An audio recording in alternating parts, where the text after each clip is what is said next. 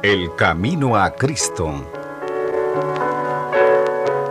Porque de tal manera amó Dios al mundo, que dio a su Hijo único. Lo dio no sólo para que viviese entre los hombres, para que llevase los pecados de ellos y muriese para expiarlos, sino que lo dio a la raza caída. Cristo debía identificarse con los intereses y las necesidades de la humanidad.